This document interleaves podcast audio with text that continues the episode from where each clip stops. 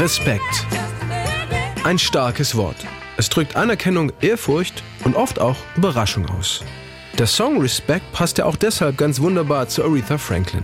Sie feierte damit im Frühjahr 1967 ihren ganz großen Durchbruch. Die Singles stand in den USA für acht Wochen auf Platz 1 der RB-Charts und schaffte sogar in den Billboard Pop Charts bis ganz nach oben. Aretha Franklins Version übertrumpfte somit auch den Erfolg des Originals von Soulsänger Otis Redding, der den Song zwei Jahre zuvor geschrieben hatte und nicht höher kam als bis Platz 35 der Billboard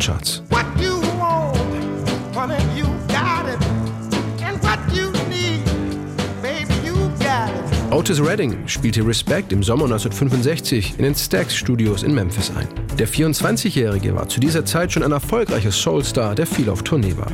Mit seiner kraftvollen Stimme sang er oft von Liebe und Leidenschaft und dazu gehörte auch Respekt, erinnert sich Otis Reddings Ehefrau Selma.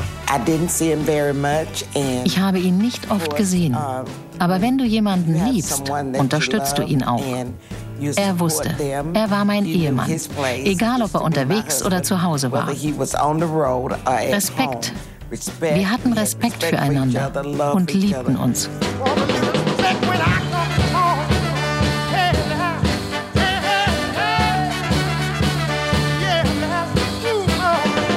Jerry Wexler, Produzent bei Atlantic Records, war gerade auf der Suche nach einem Song für seine neu unter Vertrag genommene Künstlerin Aretha Franklin. Und er war sicher, Respect ist der passende Hit für sie. Arethas Reaktion war ähnlich.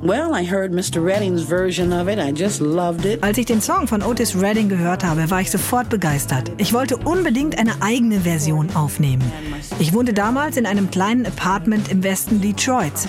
Meine Schwester Carolyn kam zu Besuch, wir setzten uns ans Klavier, das am Fenster stand, und beobachteten die vorbeifahrenden Autos. Und da fiel uns diese berüchtigte Zeile ein: Sock it to me. The sock it to me line.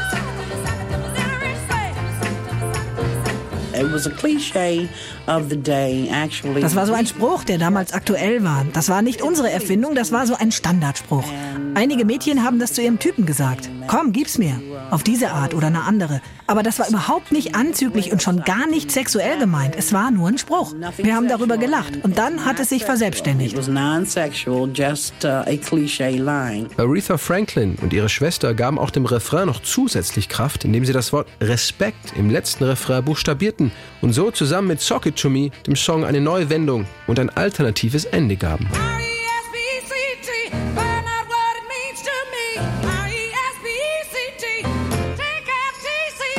Respect wurde zu Aretha Franklins erstem US-Nummer 1-Hit und in ihrer überzeugenden Version auch ein Song für die Emanzipation der Frauen. Eine ganz andere Bedeutung bekam Respect dann Ende der 60er Jahre während der Zeit des Civil Rights Movement und der Rassenunruhen in den USA.